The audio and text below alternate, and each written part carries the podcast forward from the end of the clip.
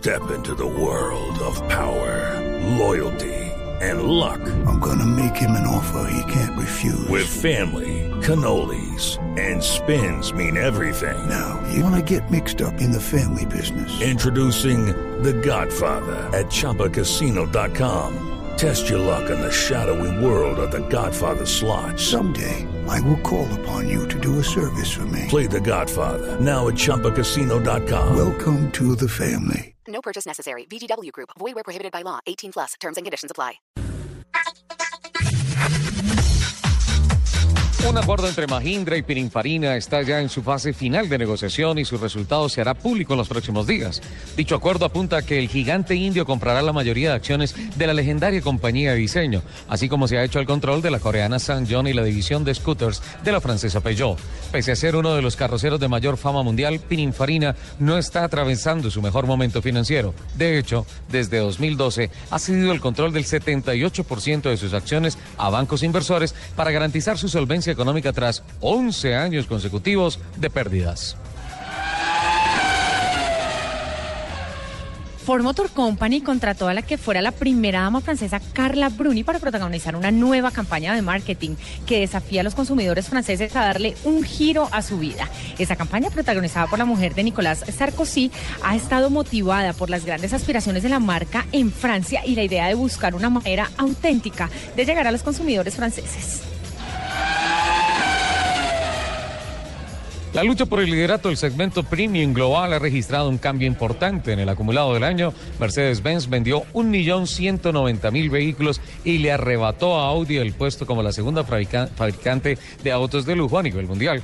La última vez que la compañía alemana pudo superar a su rival, también germano, fue en el 2010.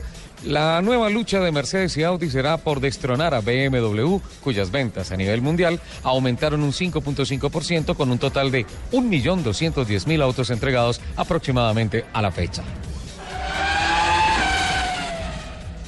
El mercado automotor venezolano se desplomó un 78.63% en los últimos 12 meses, según el reporte de la Cámara Automotriz de Venezuela, Cabenes. Desde septiembre de 2014 a agosto de 2015, los últimos 12 meses, Cabenes reporta la venta de 25.791 unidades. Las ventas de vehículos en agosto fue de solo 1.117 unidades, cifra que representa un decrecimiento del 30.6% sobre el ya pírrico reporte de agosto de 2014, cuando se registraron 1.600 281 unidades.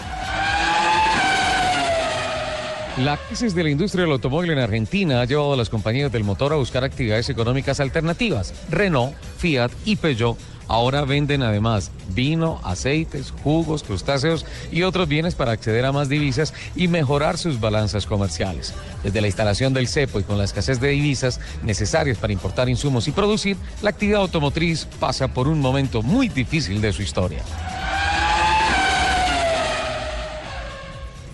Un chofer de Uber en la municipalidad china de Chongqing, quien maltrató a un pasajero en su auto, tendrá que pagar una multa de hasta 15 mil dólares. La policía de tránsito de Chongqing, que recibió una llamada de un pasajero, quien dijo que fue expulsado de su auto de Uber después de que el conductor se quejara de estar de mal humor y le pidiera salir del auto tras recorrer un kilómetro. Cuando el pasajero se rehusó a bajarse del vehículo, el conductor lo obligó a descender, pero se quedó con el equipaje, dijeron las autoridades. A las 10 de la mañana, 39 minutos, invitamos a que sigan con toda la programación de autos y motos aquí en Blue Radio. Hay días